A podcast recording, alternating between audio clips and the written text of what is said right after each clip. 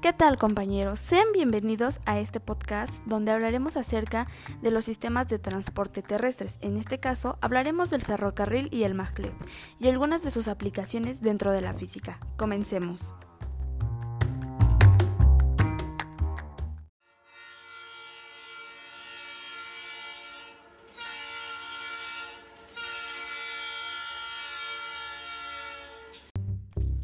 El ferrocarril es un medio de transporte y de carga de mercancías terrestres, que consiste en el desplazamiento a través de rieles metálicos de un vehículo o propulsado y capaz de desplazar varias toneladas de peso. Su funcionamiento se basa en el desplazamiento de los vehículos fijados a la locomotora o vagón propulsor, a través de vías metálicas que se fijan paralelamente y delimitan sus direcciones, permitiendo trazar físicamente distintas alternativas para dicho movimiento. Durante mucho tiempo, se utilizaron locomotoras de vapor, en las cuales se quema carbón en una caldera y obtenemos combustión. Se recupera calor para calentar agua y convertirla en vapor.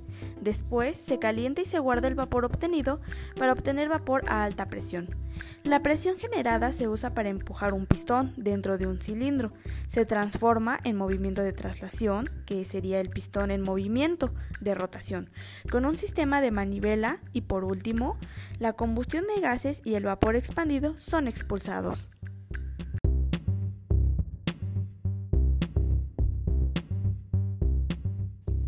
Bien, ahora les voy a hablar acerca del tren de levitación magnética, mejor conocido como maglev. Es un sistema de transporte ferroviario en el cual el tren levita sobre una vía sustentado por campos magnéticos. En la actualidad existen tres campos de tecnología de levitación magnética.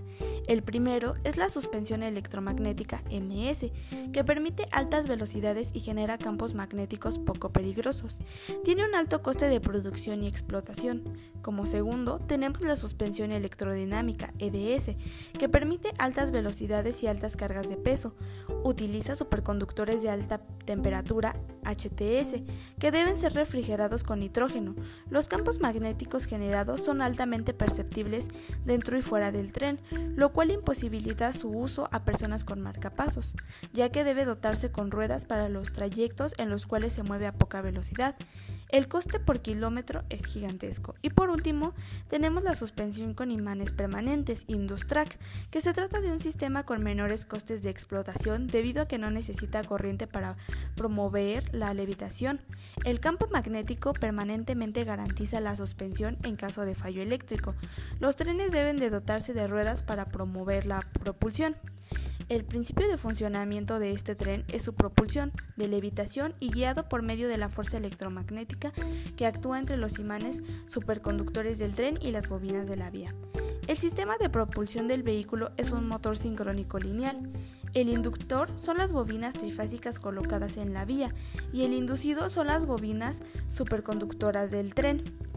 La energía utilizada por el tren maglev es la electricidad en los espirales de metal, que crea un campo magnético para mover el tren.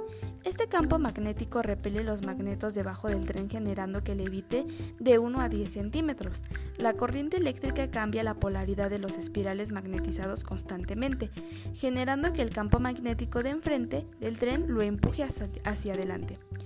Este tren flota sobre una cama de aire, lo que elimina toda fricción con otros objetos y por lo tanto alcanza velocidades muy altas de más de 500 km por hora.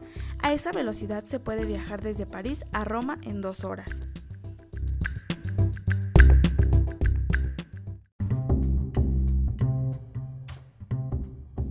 Muchas gracias por haberme acompañado. Espero esta información haya sido de tu agrado y pueda servirte en un futuro. Nos vemos hasta la próxima.